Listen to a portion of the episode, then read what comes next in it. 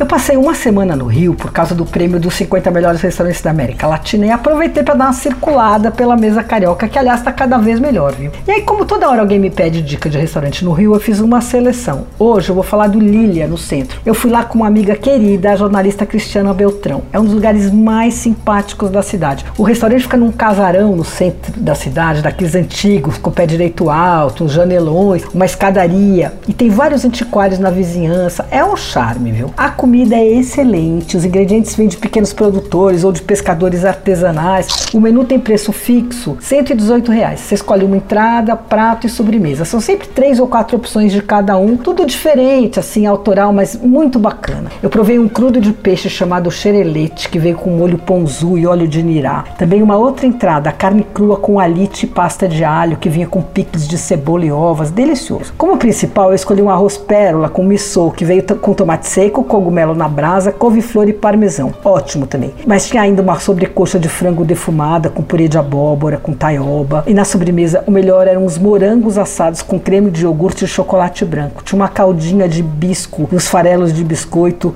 divino, viu? Sabe um almoço leve, delicioso? Eu quero voltar lá toda vez que eu for pro Rio. Anota aí. O Lilia fica na Rua do Senado, 45, na Lapa, no Rio de Janeiro. Abre um almoço de segunda a domingo, das 11h30 às 15 e pro jantar de terça a sábado, das 19 às 23. O Instagram é lilia.bistro. Você ouviu Por Aí.